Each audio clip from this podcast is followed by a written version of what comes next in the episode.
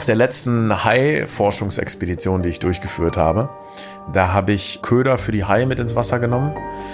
Und dann habe ich einen dieser Fische genommen und den angefangen, so ein bisschen so kleine Stückchen davon ins, ins Wasser zu lassen, damit die Haie angelockt werden und wir dann forschen können. Und ich hatte irgendwie so einen sechsten Sinn, so ein irgendwas ist hier falsch. Irgendwas stimmt hier nicht. Und in dem Moment drehe ich mich um und gucke nach links und ein riesiger Schatten, silbrig, die Länge und die Form. Ich habe kurz gedacht, ein weißer Hai. Ich habe kurz gedacht, ah shit, jetzt bin ich hier mit vier meiner Forscherkollegen im Wasser, die noch nie einen weißen Hai gesehen haben. Die kriegen jetzt einen Herzinfarkt.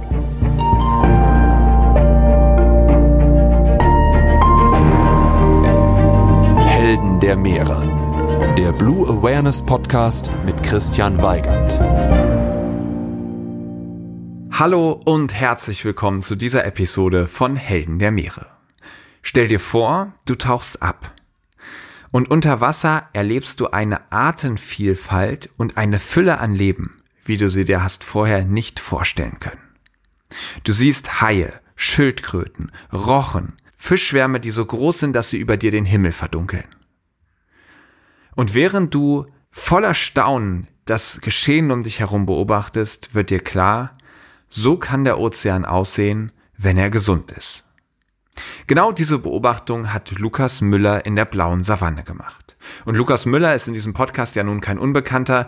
Der Haiforscher und Meeresbiologe, der war ja schon häufiger zu Gast und hat vor allem von seinen beeindruckenden Interaktionen mit großen Raubtieren unter Wasser berichtet. In dieser Folge soll es um ein Naturschutzprojekt gehen. Und die blaue Savanne ist ein Naturschutzgebiet, was er persönlich seit Jahren begleitet und vorantreibt. Die blaue Savanne liegt in Mosambik und ist, wie eben beschrieben, eines der artenreichsten und auch noch gesündesten Meeresgebiete, die wir kennen. Und genau deshalb ist sie schützenswert. Warum? Das wird er berichten und natürlich wird er uns auch mitnehmen in dieses atemberaubende Ökosystem und auch da, so viel kann ich verraten, hat er wieder einige spannende Geschichten von Begegnungen unter Wasser parat. Wir werden aber auch erfahren, welche Schwierigkeiten ein Meeresschutzprojekt in der Infrastruktur von Mosambik darstellt, was Lukas alles opfern muss, um daran teilzuhaben und ihr werdet erfahren, warum dieses Projekt Lukas so sehr aus seiner Komfortzone rausgeholt hat, wie wahrscheinlich sonst nur wenig in seinem Leben. So, und jetzt ganz viel Spaß bei der Folge mit Lukas Müller. Advertorial Wenn ich mir einen Film anschaue, dann ist das fast immer eine Naturdoku. Denn nichts fasziniert mich so sehr wie die Wunder, die unser Planet zu bieten hat besonders wenn sich diese unter der Wasseroberfläche abspielen. Und allen, die solche Dokumentationen genauso lieben wie ich, möchte ich eine Empfehlung aussprechen. Und zwar haben sich Disney und National Geographic zusammengetan und stellen im April, passend zum Earth Month, Initiativen zum Schutz, zur Wiederherstellung und zur Wertschätzung von unserem Zuhause in den Mittelpunkt. Besonders den Earth Day, nämlich Montag, den 22. April 2024, solltet ihr euch notieren. An diesem Tag starten einige Highlights, darunter auch die Dokumentation Die geheimnisvolle Welt der Oktopusse, die vom Oscar-Preisträger und Meeresenthusiasten James Cameron produziert wurde. Ich durfte die dreiteilige Doku schon vorab anschauen und bin begeistert von diesen Tieren. Sie haben drei Herzen, blaues Blut und können sich durch ein Loch von der Größe ihrer Augäpfel zwängen. Sie sind intelligent, sozial und neugierig, aber zugleich auch furchterregend. Sie sind Meister der Tarnung und Verwandlung und sie besitzen erstaunliche Fähigkeiten, die die menschliche Vorstellungskraft übertreffen. Neugierig geworden? Selbst abtauchen in die geheimnisvolle Welt der Oktopusse könnt ihr am 22. und 23. April jeweils ab 20.15 Uhr auf National Geographic Wild im TV oder ab dem 22. April auf Disney Plus im Stream.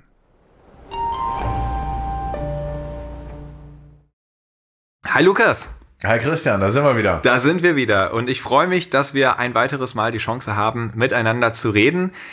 Es wird heute gehen um ein Meeresschutzgebiet. Mhm. Und zwar die blaue Savanne. Und damit wir direkt volle Kanne in die Folge reinstarten, wie immer die erste Kategorie Meeresrauschen. Meeresrauschen. Wie sieht denn ein perfekter Moment in der blauen Savanne aus? Der perfekte Moment ist, wenn wir spiegelglattes Wasser haben. Es sieht aus wie auf den Bahamas, nur wilder. In der Weite Afrikas, links neben mir auf der Rückfahrt mit dem Boot 10.000 Flamingos, die gerade in einer Masse aufsteigen und dann wie so ein Superorganismus über dich hinwegschweben. Dann begleiten uns noch ein paar Delfine und wir haben gerade Gewissheit, dass wir weitere Haie und Rochen mit Sendern ausgestattet haben, die jetzt durch dieses Schutzgebiet schwimmen und uns wichtige Daten liefern über ihr Leben, sodass hoffentlich die Ranger und die Naturschützer und die Menschen, die für den Nationalpark dort unten arbeiten in der blauen Savanne, auch besser gewappnet sind, diese Tiere tatsächlich zu schützen. Das Spannende an dieser blauen Savanne ist, wieso es so viele perfekte Momente gibt. Wir haben alles da. Alles, was man sich an großen äh, Meereslebewesen vorstellen kann. Delfine, Haie, Wale, Schildkröten, Rochen. Haben wir alles da unten. Aber nach einem guten Tag Arbeit, bei gutem Wetter, zurück zur Basis zu fahren, das sind die besten Momente, ja. Sehr, sehr schön. Und du hast schon angefangen, so ein bisschen zu beschreiben, wo genau ist denn die blaue Savanne? Äh, Die blaue Savanne liegt im Süden von Mosambik. Mosambik ist das Land, was nördlich von Südafrika an der Ostküste äh, Afrikas liegt. Ist ein sehr langgezogenes Land mit sehr, sehr viel Küstenanteil und wahrscheinlich eins der Meere, die unglaublich viel zu bieten haben, aber hier noch nicht sehr bekannt sind, weil Mosambik noch ähm, vor einigen Jahrzehnten in einem Zivilkrieg lag und erst seit relativ kurzer Zeit ein politisch stabiles Land ist und auch die Infrastruktur noch nicht wirklich erschlossen ist. Und dieses Ökosystem ist eins von mehreren Ökosystemen, die an der ostafrikanischen Küste eine Pracht, eine Vielfalt, ein Paradies von Arten und auch charismatischer Megafauna her hervorbringt. Und in diesem kleinen, noch recht unbekannten Ökosystem ähm, hat die Regierung zusammen mit einer Naturschutzorganisation beschlossen, hier werden wir einen der größten und wichtigsten Nationalparks im Westindischen Ozean etablieren. Und jetzt gibt es noch weitere Schutzgebiete, die dann nahtlos an dieser blauen Savanne anknüpfen. Und wir hoffen, dass es da das Potenzial gibt, über die nächsten 20 Jahre eines der wichtigsten Meeresschutzgebiete im Westindischen Ozean zu etablieren. Abenteuer Ozean. Mich würde interessieren, wie bist du denn zum allerersten Mal der blauen Savanne begegnet? Erinnerst du dich an deine ersten Momente? Ja, total. Also ähm, die, die, diese blaue Savanne hat mich sehr geprägt und auch in den letzten Jahren zu dem Menschen gemacht, der ich bin. Ähm, ich war damals, ähm, für die Hörer, die die letzte Folge auch mitgenommen äh, haben, ich war damals auf einer Expedition im Komodo-Nationalpark in Indonesien und wir sind dort getaucht mit Mantas und Komodo-Varan. Und dort war ich damals mit meinem Mentor William Winram und einer Produktionsfirma. Und die Forscherin, die aber die Expedition geleitet hat, war die Dr. Andrea Marshall, auch bekannt als The Queen of Mantas. Äh, berühmt aus einer ganz, ganz erfolgreichen BBC-Dokumentation. Und diese Dame kennt Mantarochen wie keine zweite auf diesem Planeten. Die hat Sachen gesehen, Sachen gemacht mit diesen Tieren, geforscht, herausgefunden, ähm, die wirklich bahnbrechend waren. Also zum Beispiel hat man sehr, sehr lange angenommen, dass Mantarochen eine Art sind. Und sie hat aber herausgefunden über die Jahre, dass es anscheinend drei verschiedene Arten gibt. Und zwar eine Art ist der Riffmanta, der andere ist der Giant Manta, der Oceanic Manta. Und dann gibt es jetzt anscheinend noch eine Art im, in der Karibik. Die Andrea hat damals mich gesehen als jungen Spund und gesagt, ganz unfähig ist der Junge ja nicht. Der kann freitauchen, der kann fotografieren, der hat einen Master und kann vielleicht auch Haiforschung betreiben. Und hat mich dann gebeten, mit zu diesem kleinen ersten Team zu kommen. Das war sie, ihr Mann Jannemann. Ähm, sie ist Meeresforscherin, Unterwasserfotografin, äh, leitet ihre eigene NGO, Marine Megafauna Foundation in Mosambik.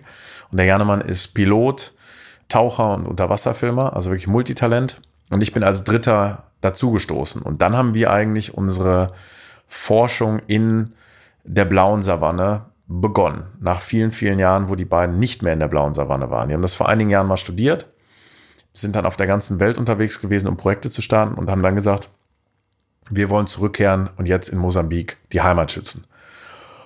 Ach, die kommen auch ursprünglich aus Mosambik. Ähm, sie ist Amerikanerin, er ist Südafrikaner, aber der Janemann taucht schon seit circa zehn Jahren in diesen Ökosystem und kennt das wie seine Westentasche. Dort Okay. haben sie sich kennengelernt. Und ich natürlich gesagt, ja, sofort, was machen wir? Okay, deine Aufgabe ist es, Bullenhai zu studieren. Und am Anfang dachte ich, das wird ganz, ganz einfach. Ich muss fünf, sechs Mal rausfahren, fangen die Haie, statte die mit Sendern aus und dann wird das schon laufen. Und habe dann erst mal gemerkt, nach all den Jahren, die ich auf der Welt rumgefahren bin, wie schwierig es tatsächlich ist, in manchen afrikanischen Ländern zu arbeiten. Von der Logistik, der Korruption, der einfach der Boshaftigkeit und Gewalttätigkeit des Ozeans da unten. Der ist nicht ganz so freundlich, wie das in der Karibik der Fall ist. Ach krass. Und ähm, so hat das angefangen. 2018, 2019 und jetzt sind es schon knapp drei Jahre, die ich da unten in der blauen Savanne jedes Jahr verbringe. Dann lass uns nochmal zurück. Spannende Geschichte. Genau, dann lass uns mal zurückkehren zu den ersten Momenten. Also weißt du noch deinen ersten Tauchgang da unten oder so die ersten Eindrücke, die du hattest, als du dann da in Mosambik warst? Mein Kopf ist explodiert. Ich bin dort getaucht an Riffen, an denen ich noch nie in meinem Leben so viel Fisch gesehen habe.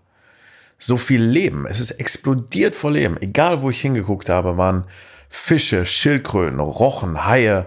Ich war überladen von Impulsen.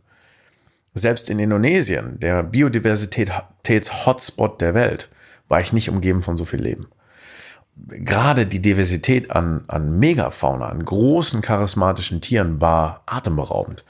Ich bin abgetaucht, vier Bullenhaie, die sich an mich angeschlichen haben. Dann weiter runtergetaucht zum Riff. Jetzt tauchte eine riesen Wolke von 10.000 Großaugen Pferdemakrelen auf, die den Himmel verdunkelt haben. Dann links von mir Gitarrenrochen, rechts von mir Zackenbarsch. Dann hörst du im Hintergrund Wale singen und Delfine. Und dann tauchen plötzlich vier Mantas auf und ein Kleinaugen Stachelrochen, einer der, der, der größte marine Stachelrochen, der, der, der, die Basis des Schwanzes, des, des Stachels, ist so groß wie mein, mein Oberschenkel. Und als ich das gesehen habe, habe ich, ich wusste, dass es sich hier um ein ganz besonderes Ökosystem handelt. Aber gleichzeitig war ich auch unglaublich schockiert, weil ich jetzt erst verstanden habe, dass so der Ozean vor 30, 40, 50 Jahren ausgesehen hat, bevor wir mit, mit hochmodernisierten Todesflotten in den Ozean gezogen sind, um diese Tiere zu extrahieren. Ich war auch sehr unerfahren damals, muss man auch sagen. Also ich war ein sehr, sehr guter Freitaucher, ich war sehr gut im Umgang mit Haien, aber wenn es jetzt ging um Strömungstauchen, Tauchen in schlechten Bedingungen, Tauchen mit schwerem Gerät, die eigene Logistik zu vollziehen mit Boots- und Tauchlogistik, ein eigenes Tauchcenter zu führen, nur für die, für die Forscher, das alles alleine zu machen und das auch noch in einem Ökosystem, in dem im Zweifelsfall manchmal kein Handyempfang da ist, kein Radioempfang und du auf dich alleine gestellt bist, das war schon ein ordentlicher Schlag in die Magengrube. Weil man so ein Bild von sich selber hat, so ich habe jetzt meinen Masterabschluss, ich habe jetzt meine Tauchzertifikate gemacht und jetzt fahre ich da raus als Forscher. Und dann bekommst du über die letzten drei Jahre von der blauen Savanne, von diesem Ozean, jedes Mal in die Leber geschlagen und sagst zusammen und denkst, wow, macht das Sinn, weiterzumachen und hier zu kämpfen für den Erhalt der Haie. Und dann ist das Schöne, dass man daran so wächst, dass man irgendwann nicht nur dieses Ökosystem erforschen kann, sondern auch viele dieser Lektionen dann mitnehmen kann in die Welt und das äh, an anderen Orten einsetzen kann. Hm. Bevor wir jetzt zu sehr auch auf die Arbeit da eingehen, lass uns noch ein bisschen teilhaben an diesem unfassbaren Ökosystem, was du da beschreibst. Also gerne. Welche Tierbegegnungen sind dir noch so ganz besonders in Erinnerung? Also ich habe zum Beispiel mal ein Video gesehen, wie du da einem Zebrahai begegnet bist. Die sind ja super, super selten. Ja. Wie war das? Ähm, äh, einzigartig und für mich total neu, denn ich bin es normalerweise gewöhnt, mich den gefährlichsten und größten und berühmtesten Haien anzunähern. Sowohl für die Forschung als auch natürlich für die Medienarbeit, weil das äh, die größte Aufmerksamkeit äh, gibt für die gute Sache. Der Zebrahai ist nicht gefährlich und auch nicht bedrohlich. Es ist ein ganz, ganz sanfter Hai, der bodennah in, in An Anriffen und im Sand lebt und sich davon ernährt, dass er äh, Würmer, äh, Krustentiere, kleine Fische einsaugt in den Mund und dann mit seiner Gaumenplatte und den kleinen Zähnen, die er hat, zerreibt und zerquetscht und dann frisst. Und wenn dieses Tier im Sand liegt neben dem Riff und fast schläft, dann musst du dich als Taucher ganz, ganz, ganz behutsam annähern. Äh, meistens mache ich das von der Riffseite aus, weil wenn ich nur einen Finger in den Sand stecke, dann spürt er die Vibration, dass sich da was annähert. Eigentlich soll man beim Tauchen die Luft nicht anhalten, aber mir bleibt nichts anderes übrig, wenn ich von der Seite dieses wunderschöne beige Leopardenmuster, was er hat, ähm, deswegen wird er auch Leopard Shark genannt in Südafrika, fotografiere, dann möchte ich den Hai nicht aufwecken. Und dann muss ich ganz langsam Luft anhalten und mich über das Riff, ohne dass ich irgendwas berühre, klettern. Ja, und dann sitze ich direkt neben dem Leopardenhai, Zebrahai. Und dann guckt dieses Tier dich an und ist auch ganz entspannt und du verbringst zwei, drei, vier, fünf Minuten mit dem Tier, bis du dann weiter schwimmst. Das zum Beispiel. Wir haben auch große Schulen von Kuhnasenrochen, die durch das Flachwassersystem der blauen Savanne schwimmen. Man muss sich die blaue Savanne so ein bisschen vorstellen wie mm, ein Nichtschwimmerbecken, was küstennah existiert. Dann gibt es so eine Abgrenzung. Ja, das sind dann so große Inseln, die dann von Norden nach Süden wie so ein, wie so ein Barriereriff äh, existieren. Und dann geht's von da aus ins tiefere Wasser. Das ist dann sozusagen das Erwachsenenbecken. ähm, jetzt ist es aber von den Gezeiten getrieben. Das heißt, mit Flut und Ebbe werden durch die Mondkräfte, durch die Gravitationskräfte das gesamte Wasser oder viel von diesem Wasser aus dem Nichtschwimmerbereich rausgezogen ins Meer, als ob man in der Badewanne einen Stöpsel zieht und das läuft alles raus. Und dann wird dieses nährstoffreiche Wasser, was aus dem Ozean kommt, wo viele Nährstoffe sind, auch wieder reingespült. Und das führt dazu, dass die Blausavanne sich immer abwechselt und ich nicht sagen kann, an dem und dem Tag sehe ich die und die Tiere an dem und dem Riff. Es gibt sicherlich Tendenzen. Aber eigentlich ist das wie so eine große gemischte Tüte, die man jeden Tag bekommt, aufgrund der verändernden Konditionen. Und da kann es passieren, dass mein Skipper tschak, Speed vom Boot wegnimmt, alle fallen im Boot einmal fast hin und er sagt, guck. Und du guckst unter Wasser und es ist eine riesige Wolke von beigen Schatten, die unter dir schwimmen. Und das sind Kuhnasenrochen, die eine ähnliche Form haben wie der Manta, aber die sind in ihrer Spannweite vielleicht 80 Zentimeter bis 1,20 Meter groß aber dann Hunderte, Tausende, Zehntausende. Und da hatte ich ähm, letztes Jahr einen unglaublich tollen Moment, wo wir einen Film gedreht haben und wir auf der Rückfahrt waren von, das erzähle ich dann gleich, wo ich mit einem Dugong getaucht bin. Und auf der Rückfahrt halten wir an, ich schnall mir einen Tauchtank hinten drauf, spring mit der Kamera rein. Wir hatten vielleicht 15, 20 Meter Sicht. Und ich sitze jetzt auf 20 Metern im Sandboden niemand um mich herum, ich bin ganz alleine und habe jetzt um mich herum hunderte Kuhnasenrochen, die wie in einem Wirbelsturm um mich herum schwimmen. Und das wirkt wie ein, wie ein Superorganismus. Die beeinflussen sich gegenseitig unglaublich soziale, intelligente Tiere, von denen wir noch nichts wissen. Am gleichen Tag war ich im Wasser mit einem der letzten Dugongs von äh, Ostafrika. In Ostafrika hatten wir früher die Seekühe, die Dugongs von, ach, von ganz weit oben im Norden bis runter zum Süden. Die letzten anderen Dugongs, die es noch in, in Afrika, dem Kontinent gibt, sind nur noch in Ägypten. Und wir haben die letzte Population von circa zwei bis 500 Tieren, so ganz genau ist das noch nicht klar. Und eins der Tiere hatte sich über viele, viele Jahre hinweg an uns gewöhnt, an unser Forscherteam. Wir waren nur zwei, drei Leute, die mit diesem Tier tauchen durften. Da habe ich Momente erlebt, ich war für eine Stunde unter Wasser mit dieser Seekuh und durfte das Auge filmen, die, die Hautfalten, weil Christina, auch wenn sie damals als Weibchen getaucht, äh, getauft wurde, schon ein recht alter Kerl ist, der nicht mehr so ganz sieht auf einem seiner Augen. Ähm, und durfte sehen, wie er frisst im Seegras, ähm, wie er über mich drüber schwimmt, wie er anfängt zu spielen mit wunderschönen Pilotfischen drumherum, mit den, den Golden Trevallies. Unglaubliche Interaktion mit Bullenhaien gehabt. Auf der letzten Hai-Forschungsexpedition, die ich durchgeführt habe, da habe ich Köder für die Haie mit ins Wasser genommen. Das sind Fische, die nachhaltig gefangen wurden, die wir halt brauchen, um die Haie für die Forschung anzulocken. Ansonsten können wir das nicht machen. Und dann habe ich einen dieser Fische genommen und den angefangen, so ein bisschen so kleine Stückchen davon ins, ins Wasser zu lassen, damit ähm, die Haie angelockt werden und wir dann forschen können. Und ich hatte irgendwie so einen sechsten Sinn, so ein ganz komisches Gefühl, so ein Spidey-Sense, der mir gesagt hat, irgendwas ist hier falsch. Irgendwas stimmt hier nicht. Und in dem Moment drehe ich mich um und gucke nach links. Ein riesiger Schatten. silbrig, die Länge und die Form. Ich habe kurz gedacht, ein weißer Hai. Ich habe kurz gedacht, ah shit, jetzt bin ich hier mit vier meiner Forscherkollegen im Wasser, die noch nie einen weißen Hai gesehen haben. Die kriegen jetzt einen Herzinfarkt. Und beim zweiten Hingucken habe ich dann realisiert, es ist ein schwarzer Marlin. Der schnellste und charismatischste Fisch des Ozeans. Äh, bestimmt dreieinhalb Meter lang, 450 Kilogramm schwer, ein kapitaler Fisch. Wunderschöne Färbung. Normalerweise schwimmen diese Fische sofort weg. Also die gucken dich kurz an, bleiben eine Sekunde bei dir und hauen ab. Dieser schwarze Marlin hat sich von mir nicht beeindrucken lassen. Zwei Meter vor mir abgedreht.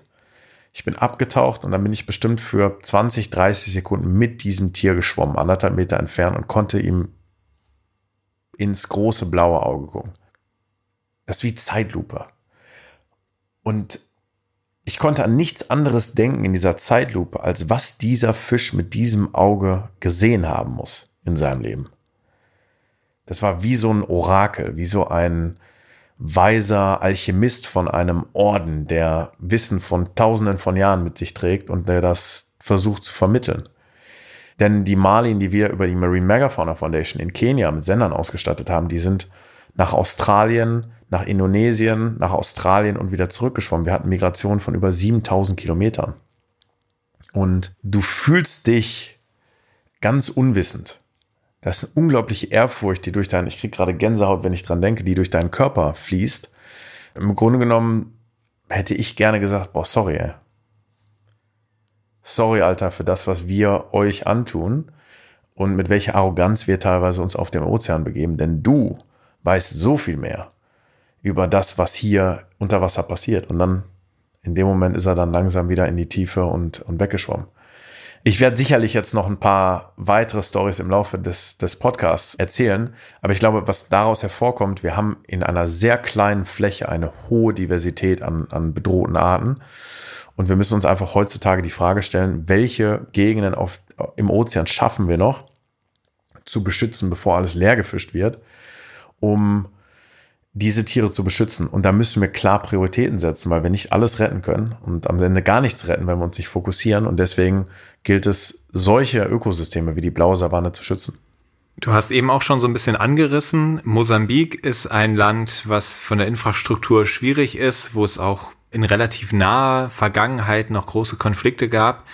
Wie ist das für dich heute? Wie erlebst du da die Kultur? Wie erlebst du die Menschen? Wie erlebst du da die Arbeitsumstände? Ich habe unglaublich viel gelernt. Ähm, für mich selber, für mein Leben und das hat auch meine Weltansicht auf viele Dinge maßgeblich geändert. Also ich glaube, ähm, Mosambik war eine der letzten Kolonien, die bis in die 70er Jahre durch die Portugiesen ähm, regiert wurden. Das heißt, äh, Mosambik ist eines der letzten Länder, was Autonomie äh, bekommen hat. Und ich verstehe heute, wie sehr der Kolonialismus und auch unser kolonialistisches Denken bis heute dazu führt, dass viele Bevölkerungen nicht selbstbestimmt sind.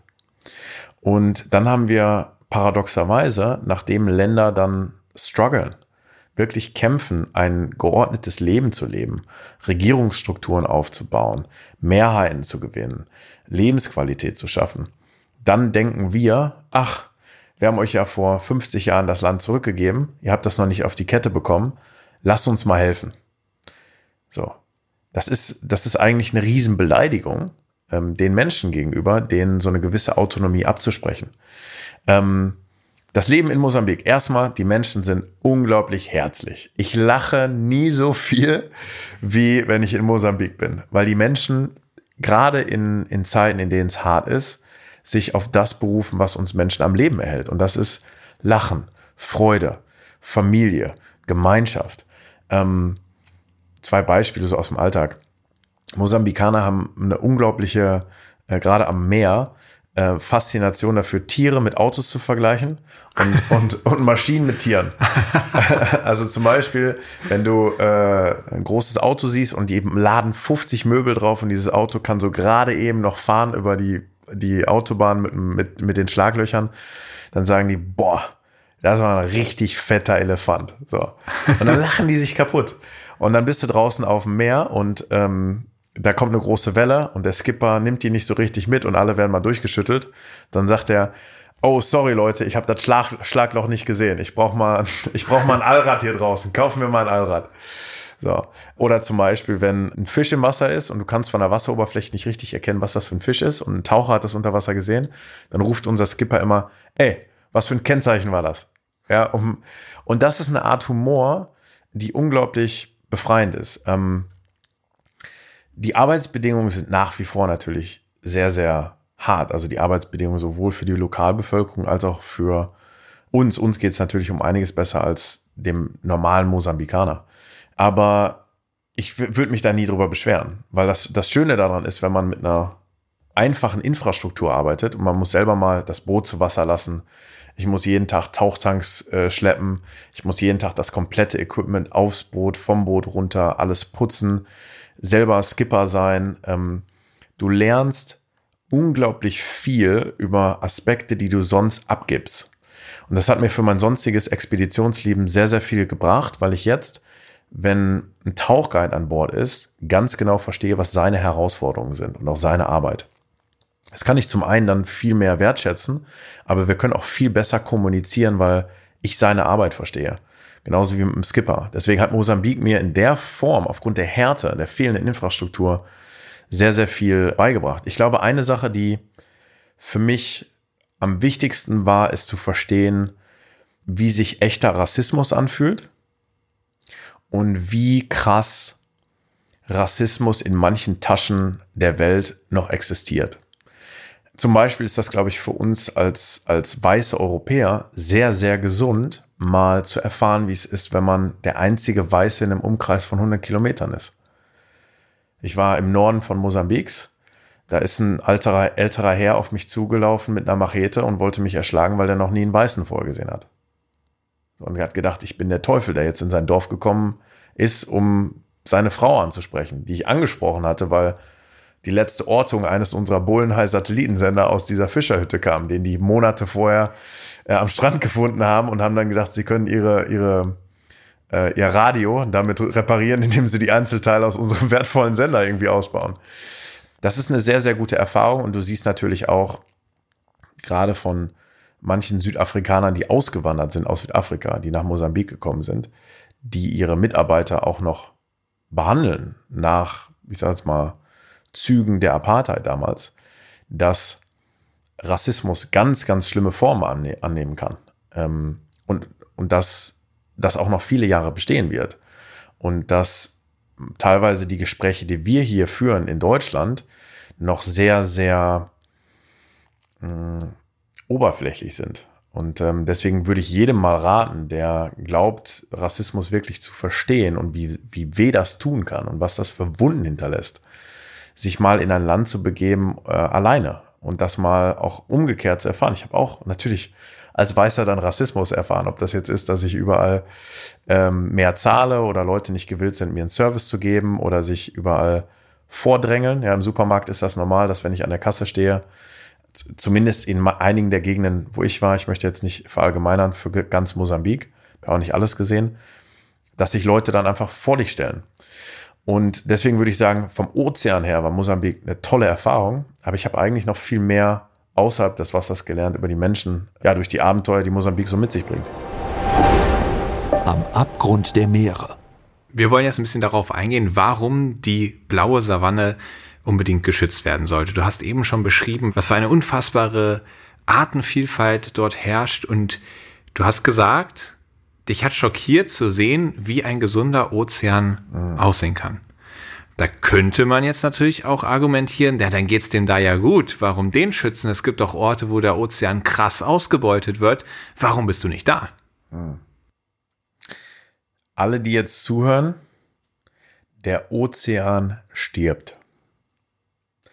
Und es geht nicht mehr darum, ob wir den Ozean retten.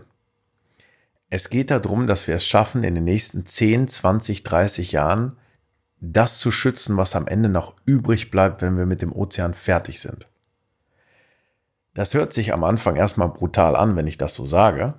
Und das mag auch demotivierend klingen. Aber es ist die Realität.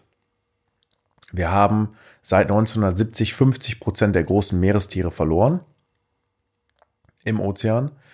Die großen Raubtiere der Welt verschwinden gerade in einer rasanten Geschwindigkeit, die wir das letzte Mal so gesehen haben beim letzten großen Artensterben. Das gleiche ist uns schon mal passiert. Und zwar an Land.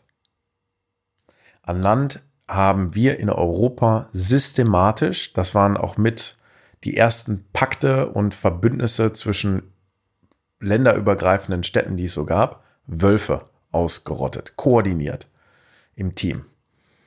Das gleiche zählt für Bären, für Löwen, für Nashörner, für alle großen charismatischen Tiere, die heute bedroht sind. Der Grund, wieso es in Afrika noch wilde Löwen gibt, wilde Nashörner, wilde Zebras, ist, weil irgendwann vor über 80 Jahren Menschen auf die Idee gekommen sind, Privatgrundstück zu erwerben, solange es noch erhalten ist, solange diese Wildnis in der Serengeti noch so besteht, wie wir sie heute aus Dokumentationen kennen, und einen Zaun drum gemacht hat. Weil diese Menschen damals wussten, in 70, 80 Jahren wird der Großteil dieser Fläche hier Landwirtschaftsfläche sein, als Stadt erschlossen sein und alles wird dem Erdboden gleichgemacht. Und wir brauchen eine Referenz.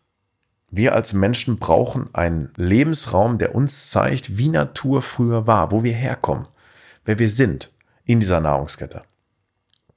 Wenn du heute über Südafrika fliegst, das ist eine Lüge, was in der Reisebroschüre steht. Da, da wird erzählt, kommen Sie in die Wildnis, erleben Sie die afrikanischen Tiere hautnah. Südafrika. Wenn du über Südafrika fliegst, dann ist das eine Landwirtschaftsfläche. Wenn du jetzt Google Maps aufmachst und du guckst dir mal die Karte an, da sind ein paar Game Reserves, die was schützen in der Mitte des Landes oder im Norden. Und dann gibt es den Krüger Nationalpark. Und in dem Rest laufen keine Elefanten wild rum oder, oder Leoparden. Sag mir mal, wann du das letzte Mal einen Löwen in Cape Town gesehen hast. So. In Südafrika existieren heute mehr Wildkatzen in Gefangenschaft als in der Wildnis. Die Frage ist jetzt im Ozean, was machen wir? Natürlich ist das ehrbar zu sagen, ich möchte alles Plastik aus dem Ozean entfernen oder ich möchte alle Haie rennen. Aber ich glaube, dass wir längst über diesen Punkt hinaus sind. Und wenn wir jetzt versuchen, alles zu rennen, werden wir scheitern. Wenn wir aber jetzt pragmatisch sind und sagen, wo sind die größten Hotspots für Meeresbiodiversität, die größte Dichte an Haien, Mantas, Dugongs, Delfinen, Walen und schotten die ab vor Fischerei, vor Ölplattformen, vor Verschmutzung, vor äh, Küstenhäfen, die gebaut werden und ausgegraben werden und erhalten Seegräser, Mangroven, Korallenriffe in diesen Gebieten. Dann haben wir die Chance, das zu schaffen, was wir mit dem Krüger Nationalpark geschafft haben. Und die blaue Savanne haben wir halt als Forscher durch die Taucherei identifiziert als eine der, der höchsten äh, Dichten und Diversitäten für Haie und Rochen.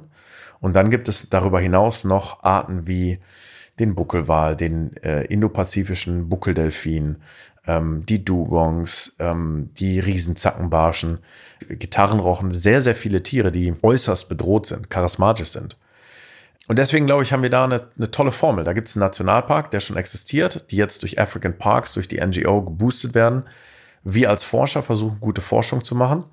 Gleichzeitig haben wir charismatische Tiere, die halt auch Gott sei Dank Aufmerksamkeit schaffen dafür. Denn, wenn wir mal ehrlich sind, der Krüger Nationalpark, der wäre nicht geschützt worden wegen der Termiten. Und deswegen hoffen wir, dass wir durch die Forschung an diesen Schirmspezies, Schirm sagen wir deswegen, weil wenn du es schaffst, den Löwen zu schützen, der an der Spitze von einem Regenschirm ist, dann schützt du auch alle anderen Arten, die da drunter sind. Schaffst du es, den Lebensraum vom Löwen zu schützen, dann schützt du damit auch Lebensräume für Schmetterlinge, für Termiten etc.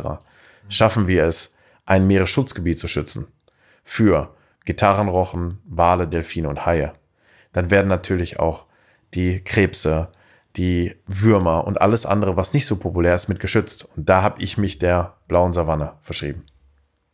Okay. Was sind denn genau die Punkte, die diese blaue Savanne bedrohen? Was darf jetzt nicht passieren?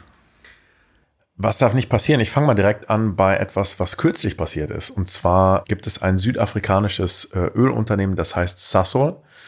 Und die hatten ähm, vor einigen Jahren mal überlegt, das war glaube ich Mitte der 2000er, äh, dort an einem Ölfeld, was man entdeckt hat, im Norden des Basaruto Nationalparks, zu ähm, bohren. Und das wäre direkt an der Grenze vom nördlichen Nationalpark gewesen. Wenn man sich überlegt, was das an Auswirkungen hat auf die Wale und Delfine, wenn man diese seismischen Kanonen und seismischen Bomben, die babum, babum unter Wasser versuchen, das Öl zu finden, da hat es auch in den 2000ern, bis heute ist da nicht ganz geklärt, ob das zu tun hatte mit der Ölforschung des Unternehmens. Einige Leute glauben das.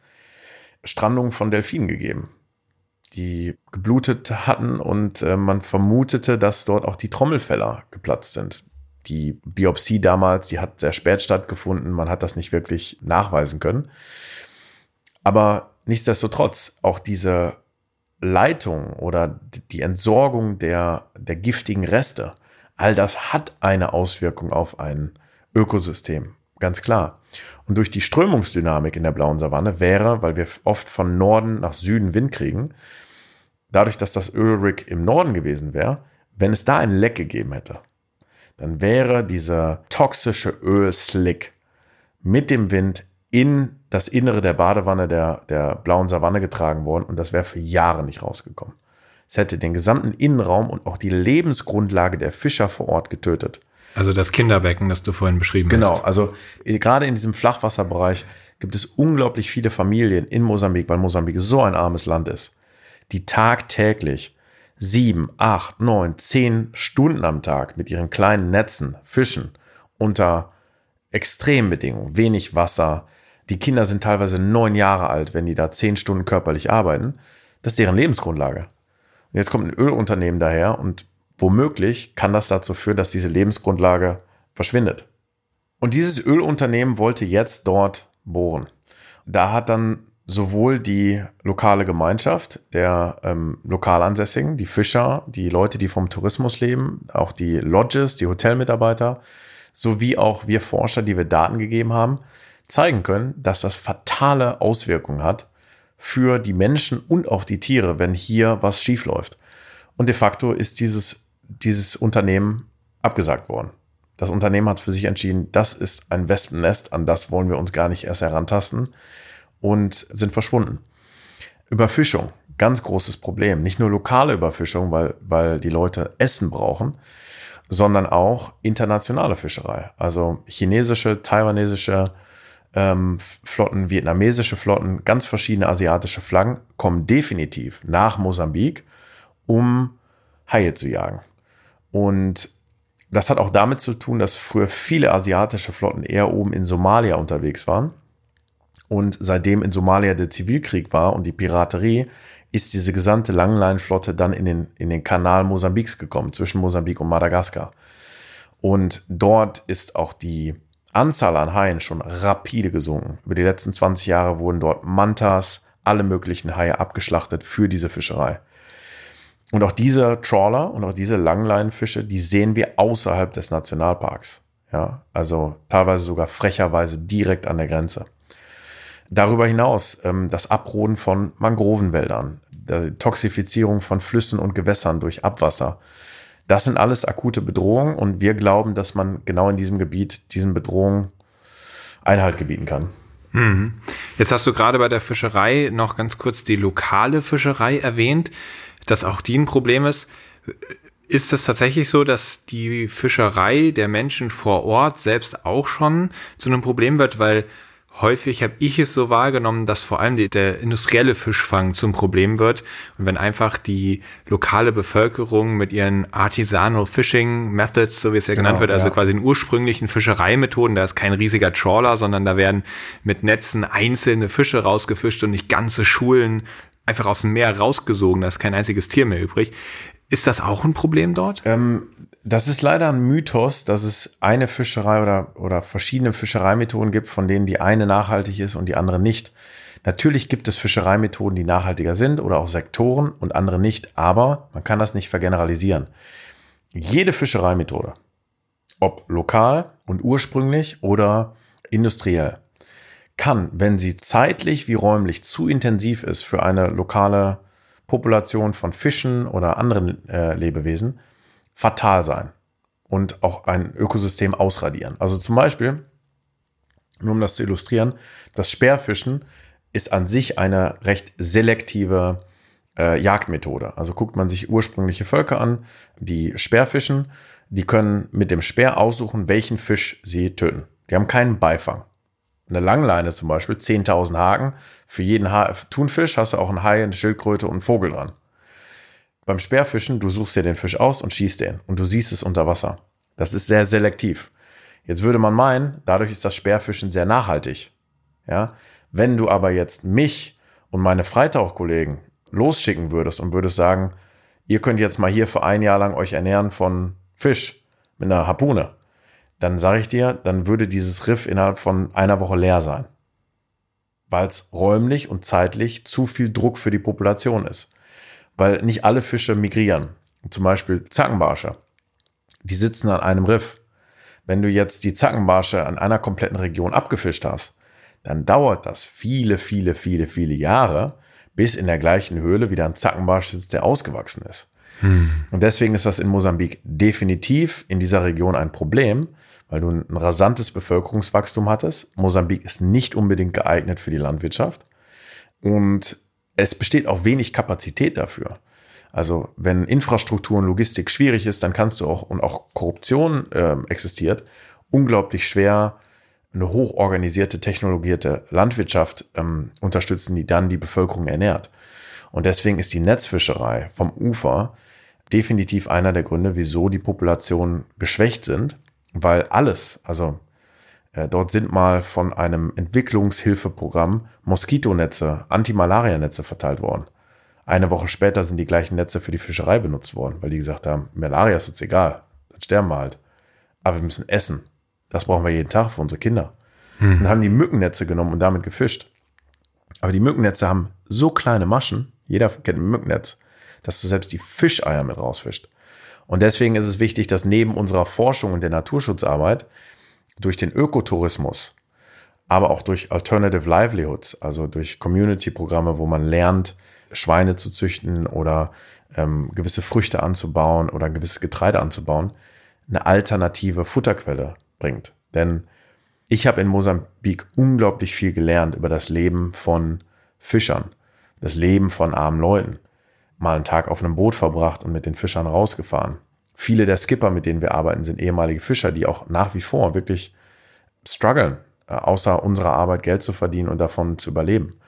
Und da bin ich der Letzte. Ich glaube, das ist eines der, der ganz schlimmen Sachen, die gemacht wird äh, von Naturschützern manchmal oder auch von Wissenschaftlern, dass man sagt, wir glauben, die Natur muss gerettet werden und deswegen darfst du nicht leben.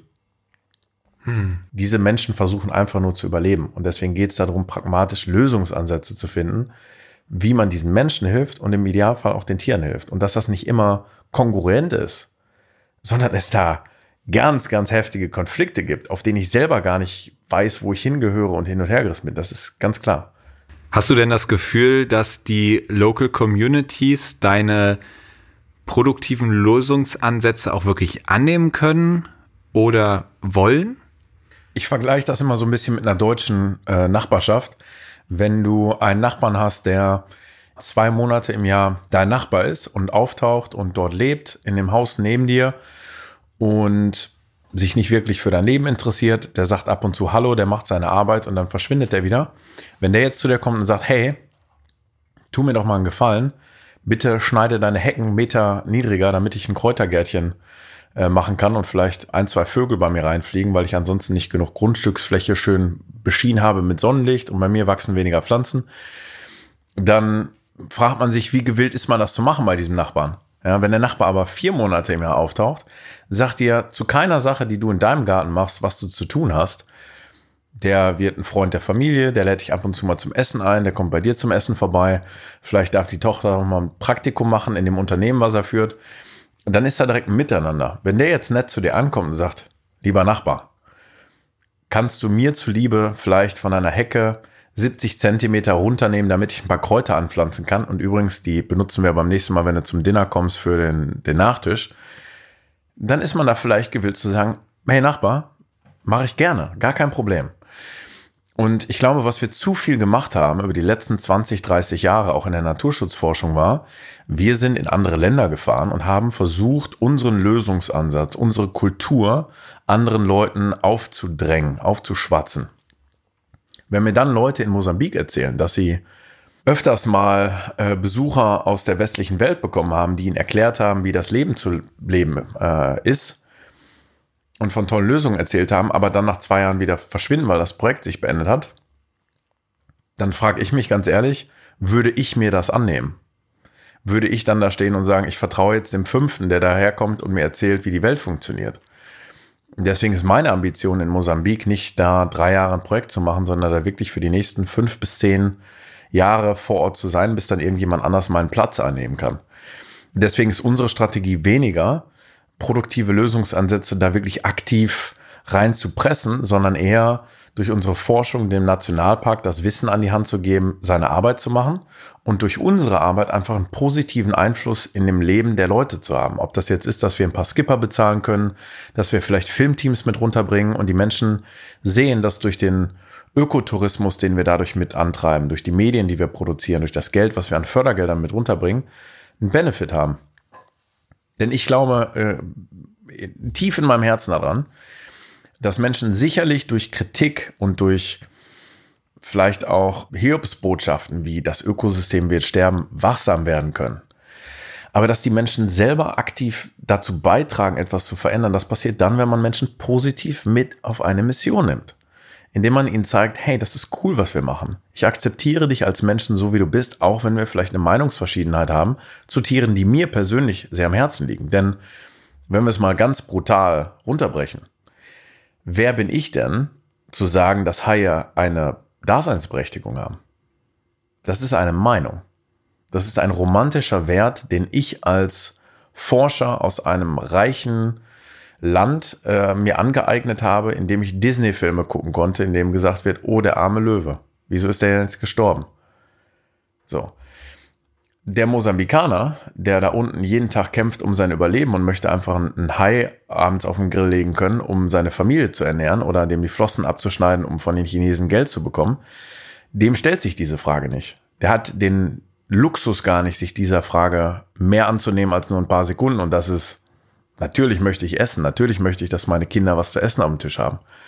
Und deswegen glaube ich eher langfristig arbeiten, fokussiert arbeiten und die Menschen positiv ohne Urteil mit auf eine Mission nehmen.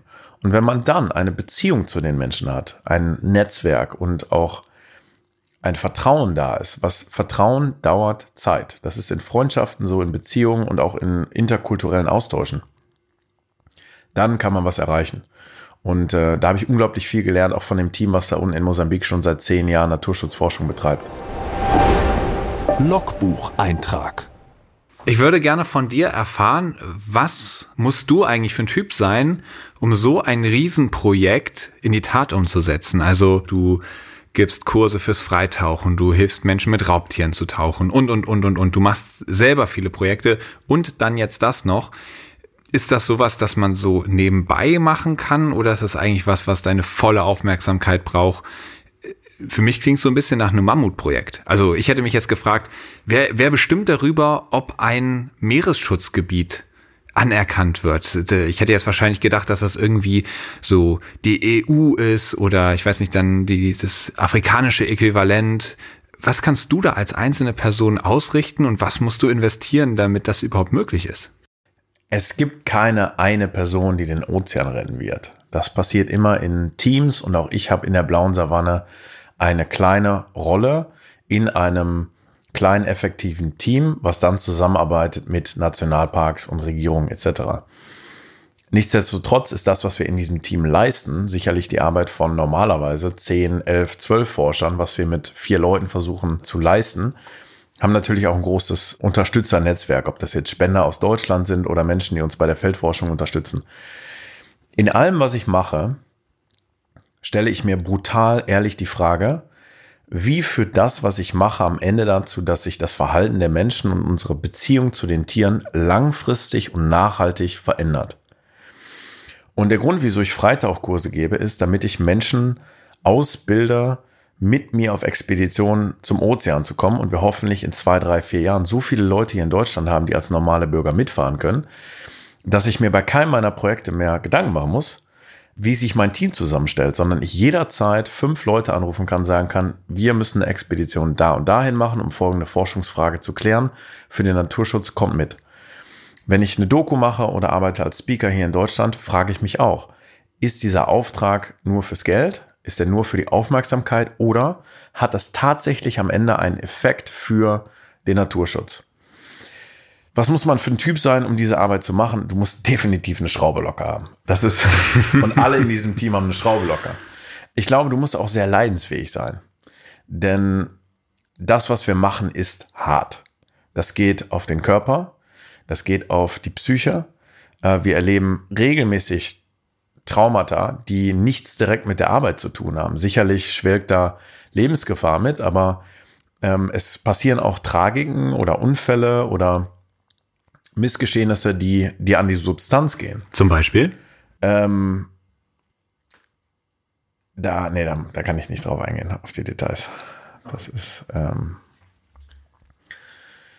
in diesen Momenten musst du eine Passion haben für die Tiere, die ganz, ganz tief sitzt, um dann zu sagen, okay, ich schmeiß jetzt nicht hin, weil nicht genug Geld dabei rumkommt, oder ich schmeiß jetzt nicht hin, weil andere Menschen gemein zu mir sind, oder ich schmeiß jetzt nicht hin, weil ich schon wieder gesehen habe, wie Tiere abgeschlachtet wurden, für die ich eigentlich kämpfe, sondern du sagst, und jetzt erst recht.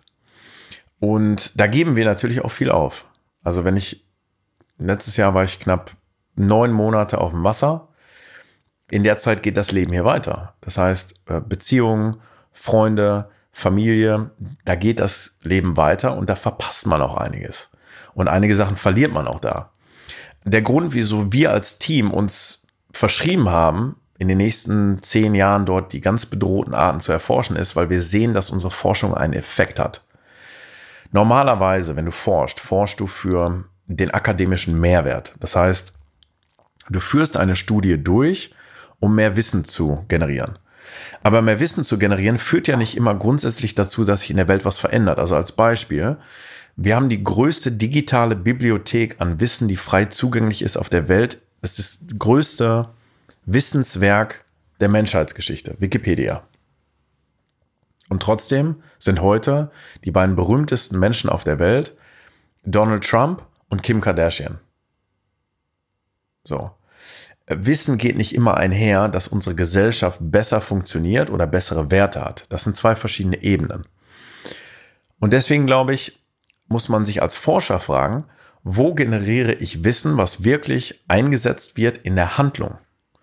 Und unsere Aufgabe im Nationalpark ist keineswegs aktiv da rauszufahren mit einer AK-47 und die Haie zu beschützen, sondern der lokale Nationalpark, der zur Hälfte von der Regierung gemanagt wird, als auch zur Hälfte von einer großen NGO, die eine ganz lange Erfolgsgeschichte in Afrika hat, große Nationalparks erfolgreich zu leiten. Diese Organisation hat zum Beispiel geschafft, die Berggorillas im Kongo, trotz des Zivilkriegs und des Genozids, der im Kongo stattgefunden hat in den 2000ern, zu schützen. In absolut militaristischen Bedingungen, also mit Verlusten auf beiden Seiten in den Schlagabtauschen um ob dieser Nationalpark jetzt existiert oder nicht, bis an die oberste Spitze, bis zum Leiter des Nationalparks. Und wenn ich sehe, dass eins der ärmsten Länder der Welt eine Priorität setzt und sagt, wir schützen ein Ökosystem durch einen Nationalpark, und das wird durchgeführt durch eine der größten NGOs der Welt, die da Erfolg hat. Und wir werden gebeten, Jungs und Mädels, wir brauchen eure Hilfe und brauchen gezieltes Wissen über diese Meerestiere, damit wir sie schützen können. Dann ist das für mich als Forscher der beste Ort, um mich einzusetzen für den Schutz der Tiere. Als Beispiel, wie äußert sich das jetzt praktisch auf dem Wasser? Als Ranger fahre ich, wenn ich im Krüger Nationalpark bin, durch die Gegend und habe Spotter. Das sind andere Ranger, die unterwegs sind, die haben Fernglas, es gibt Drohnen, Satellitenbilder, äh, GPS-Halsbänder und in den meisten Fällen hat man eine sehr gute Übersicht, wo welche Tiere sich im Park befinden. Es zählt natürlich nicht für alle Nationalparks, aber in vielen Fällen ist das an Land der Fall. Wenn ich im Wasser bin, pff, die Wasseroberfläche des Ozeans dient als ein Vorhang, der uns verbietet zu sehen, was unter Wasser passiert. Und gerade in Ökosystemen, wo nicht immer klares Wasser ist oder wo ich nicht immer Meeresbiologen als Ranger anheuern kann, die ganz genau wissen, wie sowas funktioniert, ist es unmöglich für einen Ranger zu wissen, wo welche Tiere wann leben. Und wie willst du Tiere schützen, wenn du nicht weißt, wo sie leben?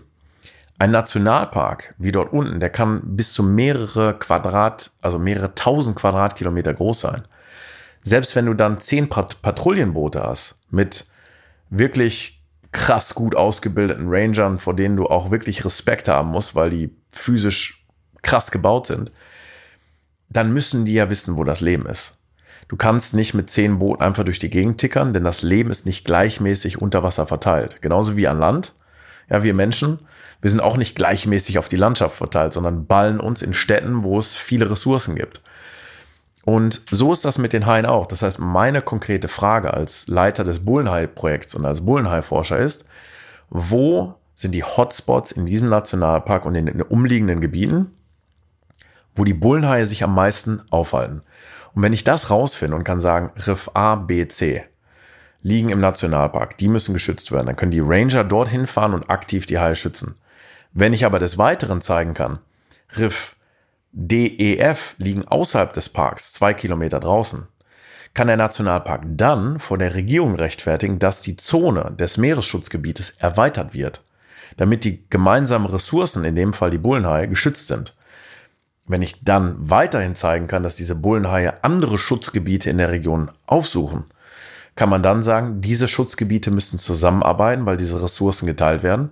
Und in dem, im besten Fall kann man dann sogar Migrationskorridore ähm, schützen, wenn man weiß, dass die Bullenhaie von der und der Jahreszeit zu der und der Jahreszeit zwischen Gebieten wandern und selbst wenn es dann in Gerichtsverfahren geht oder in Extraktionsprojekte, wie zum Beispiel die Ölplattform, über die wir eben gesprochen haben, dann können diese Daten herangezogen werden vor Gericht, um zu rechtfertigen, dass das naturschädigend ist.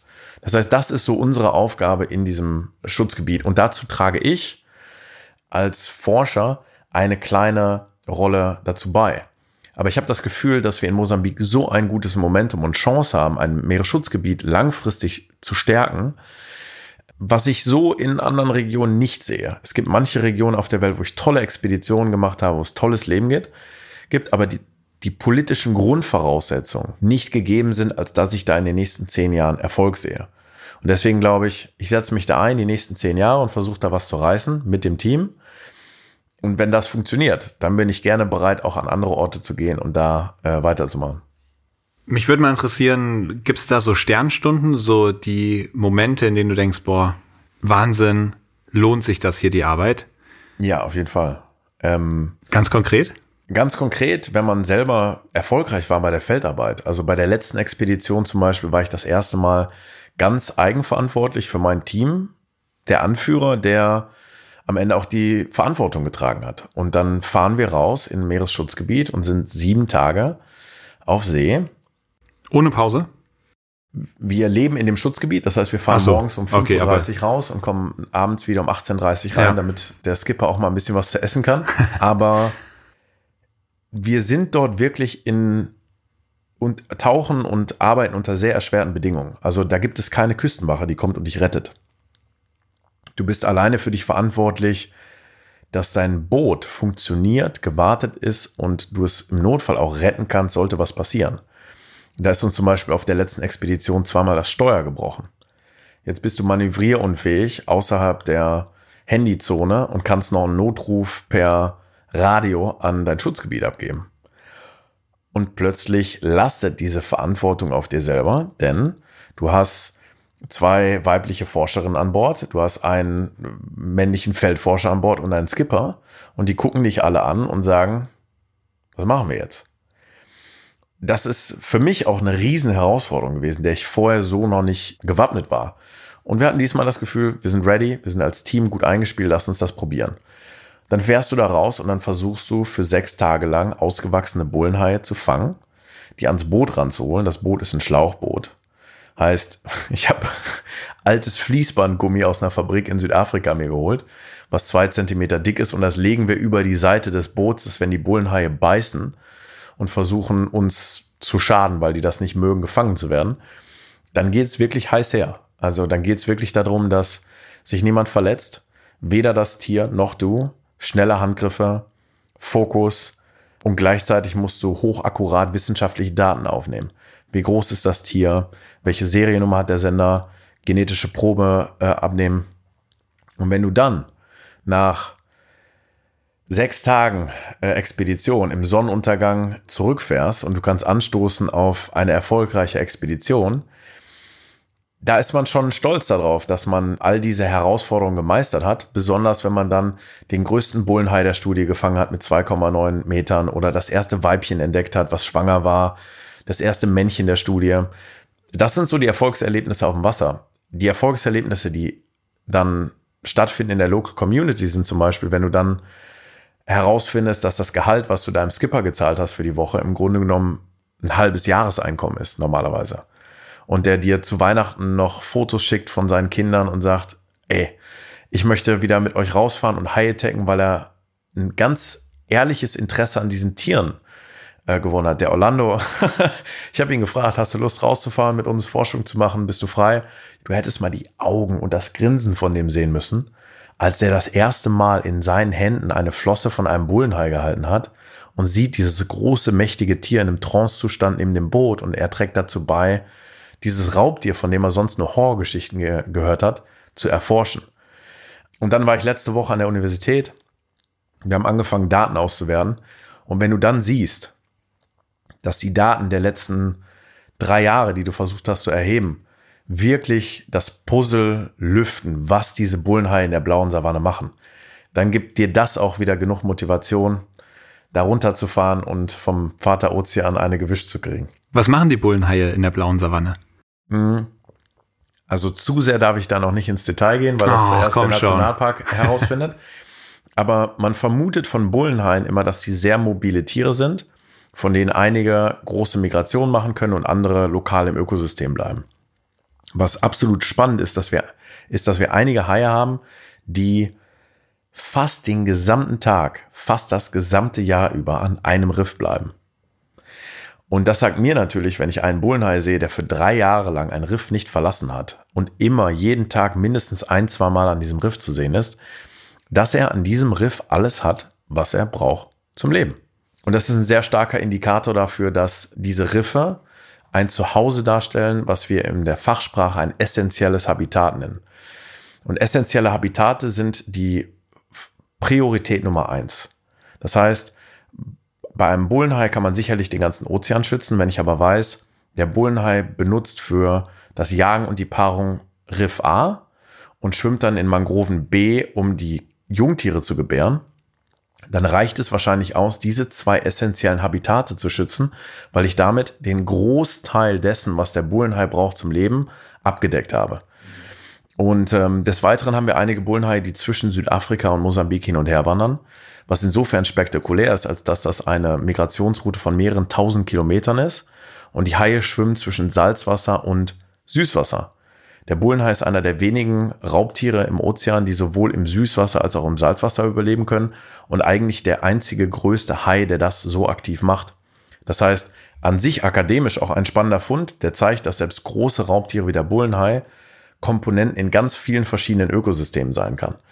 Und wenn wir dann von dem Nationalpark signalisiert bekommen, dass unsere Daten eine große Hilfe sind für das, was sie vorhaben, dann weiß ich, das geht, das geht in die richtige Richtung. Wie können wir euch unterstützen? In erster Linie kann uns jeder unterstützen durch Spenden. Also hauptsächlich wird meine Forschung unterstützt durch einen deutschen Verein, der nennt sich Ocean Wildlife Project. Da kann man auf oceanwildlifeproject.org gehen und sich einfach mal die Projekte angucken. Und wenn man das Gefühl hat, hey, ich möchte nicht spenden an einen Verein oder eine Organisation, in der das anonym abläuft, sondern ich möchte wissen, dass das Geld direkt eingesetzt wird im Projekt und ich kriege auch direkte Updates von den Forschern selber in mein E-Mail-Postfach.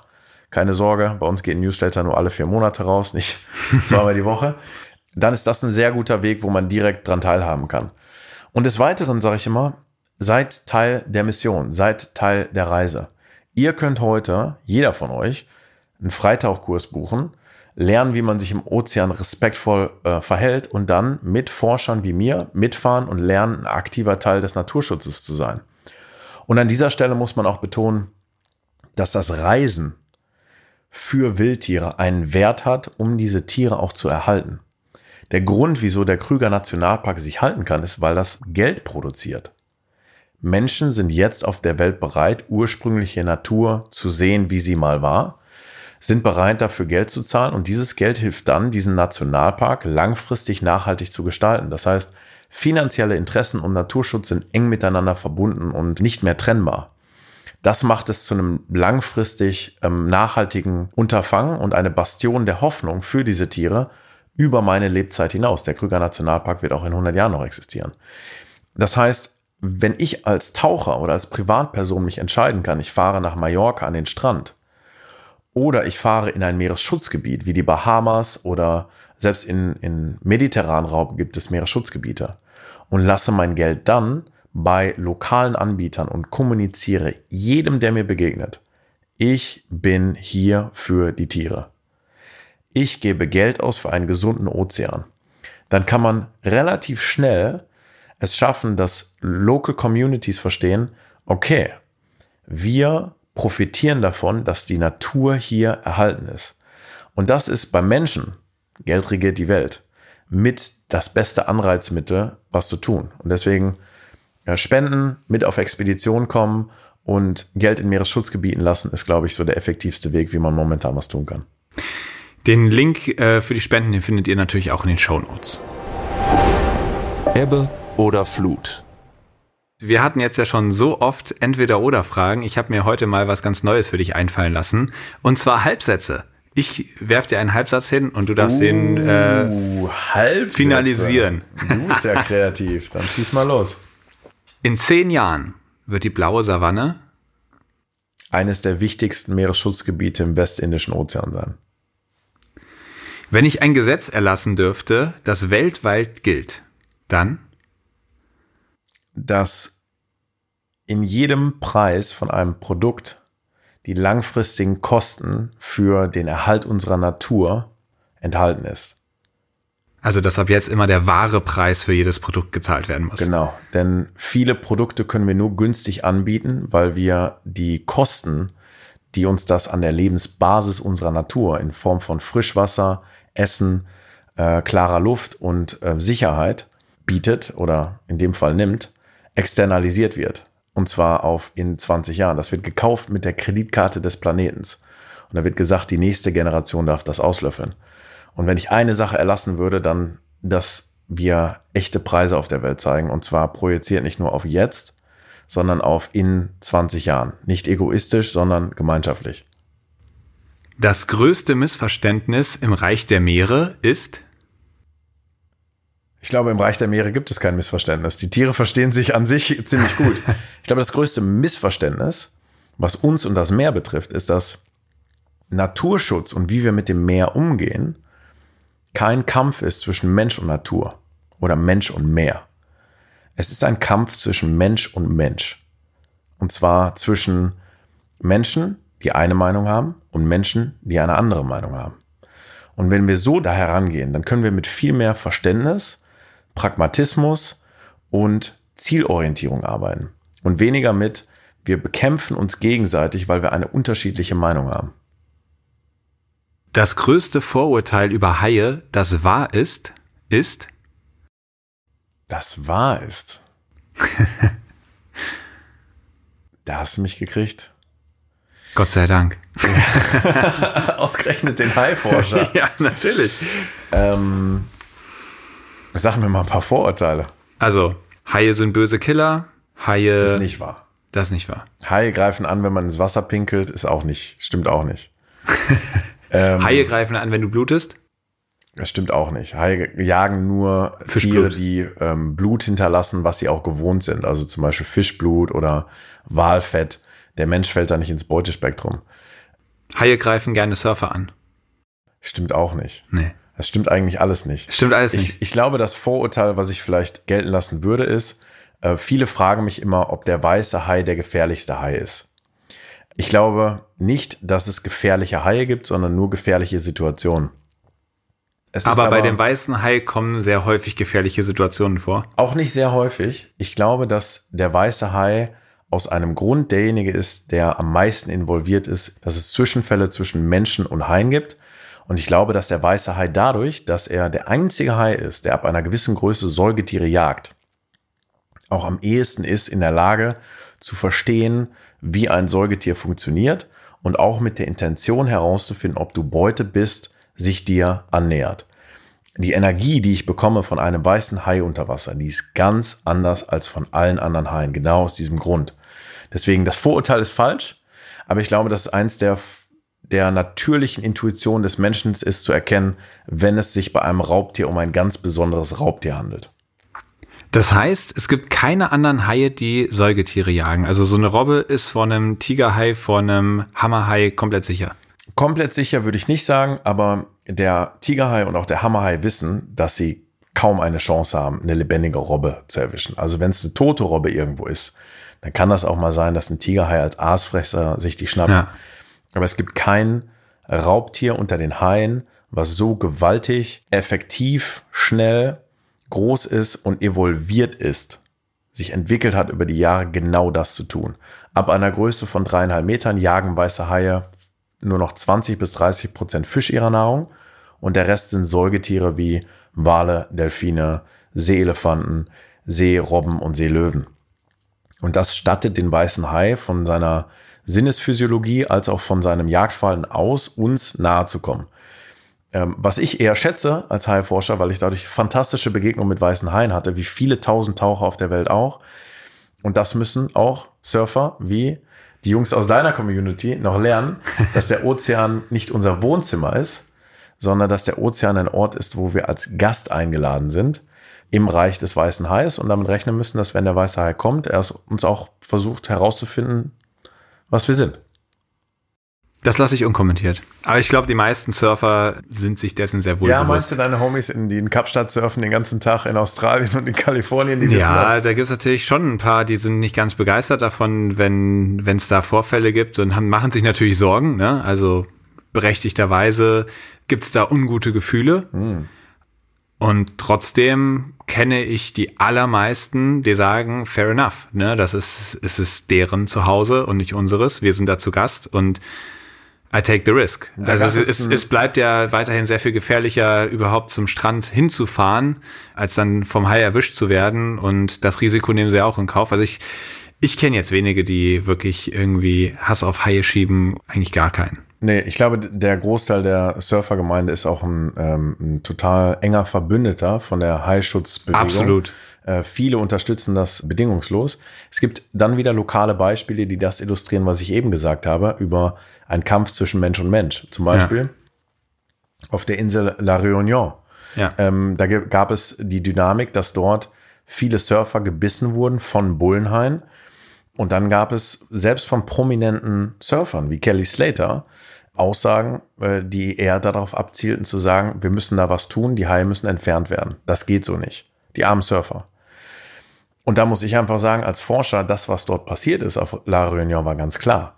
Dort sind Riffhaie über die letzten 20, 30 Jahre entfernt worden durch die Fischerei, weil da unglaublich viel durch Langleinfischerei und kommerzielle Fischerei ähm, kaputt gemacht wurde. Und der nächstgrößte Räuber, der diese ökologische Rolle einnehmen kann eines Raubtiers am Riff, waren die Bullenhaie. Und die sind reingezogen.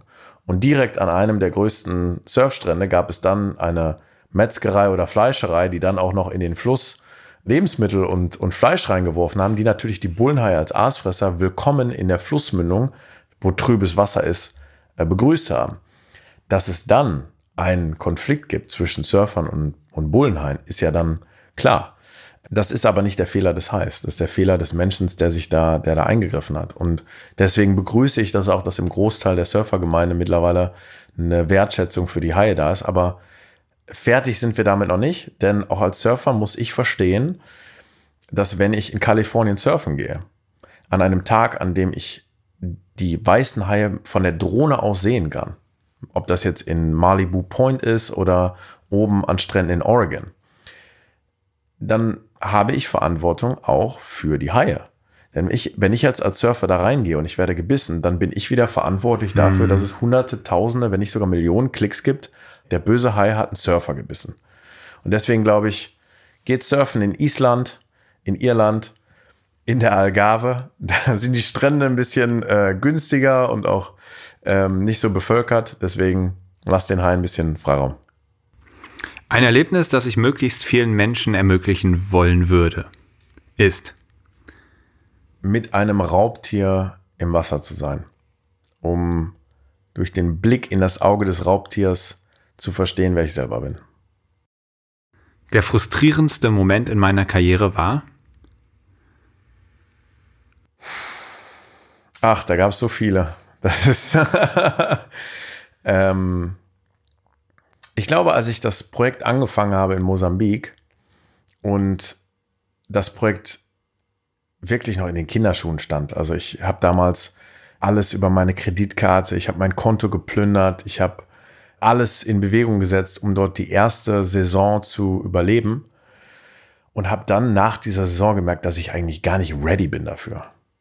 Also ich war sicherlich einer der besten Freitaucher Europas. Ich habe auch spannende Expeditionen mit weißen Haien gemacht und auch auf meine Art und Weise tolle Forschung mit ange, angestoßen.